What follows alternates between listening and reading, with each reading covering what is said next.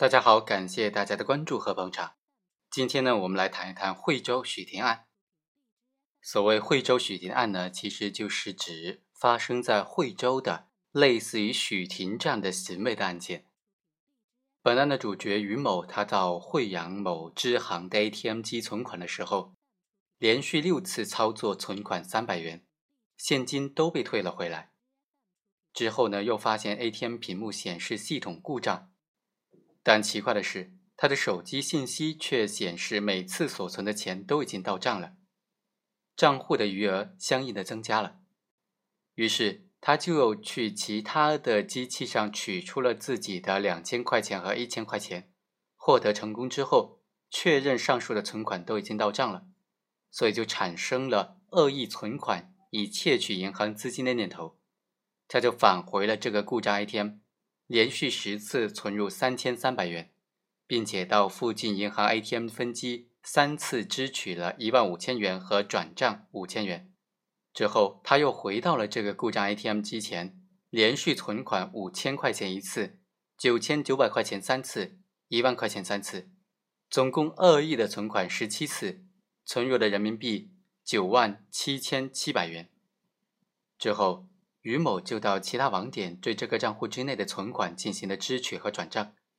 将其中的存款九万元转移到其他地方非法占有了。在这个案件当中，被告人于某的行为该怎么定性呢？首先，是不是犯罪？构成什么犯罪？是盗窃罪还是侵占罪？在接下来的几期节目当中，我和大家仔细的来分析分析。这个案件定性的第一个要解决的问题就是 ATM 机和银行之间是什么样的关系呢？ATM 机它的中文名称一般是自动柜员机，因为大部分用于取款，所以也称为自动取款机。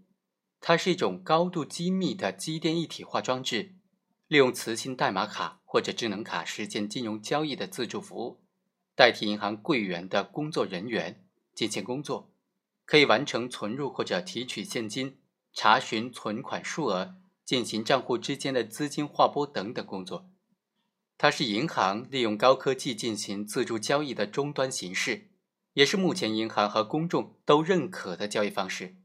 它意味着通过 ATM 机进行交易的行为一经结束，就某一个交易行为而言，就已经具备了法律意义上的终端完成形式。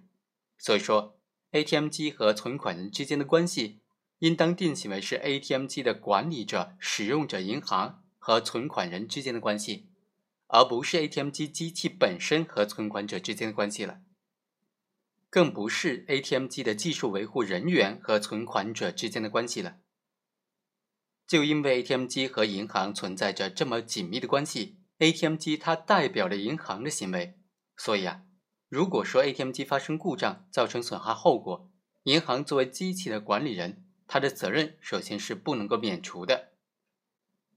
就因为这样啊，在本案当中，像类似的于某这样的案件，很多观点都认为这肯定不能够认定为盗窃罪，甚至不认为是任何犯罪。因为既然 ATM 和银行之间存在这样的关系，ATM 机被视为银行的延伸，那么 ATM 机所发出的指令就代表银行的意志。所以呢？于某他在 ATM 机上进行的这种符合操作规程的、符合操作规则的操作行为，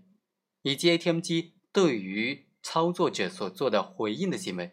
都应当被看作是储户和银行之间正常的民事交易行为。这种交易由于银行方面的错误而支付了超出储户存款限额的钱款，那么这只能说明银行发出了错误的指令，提供了不真实的意思表示。只能够是民法上的无效交易行为，而不能够认定为具备盗窃犯罪的基本行为属性了。这是很重要的一个观点，很多专家都持有这种观点。那么本案当中于某的行为究竟该怎么定性呢？在接下来的几期节目当中，再和大家继续的逐一的分解这个案件。好，我们下期再来继续分析。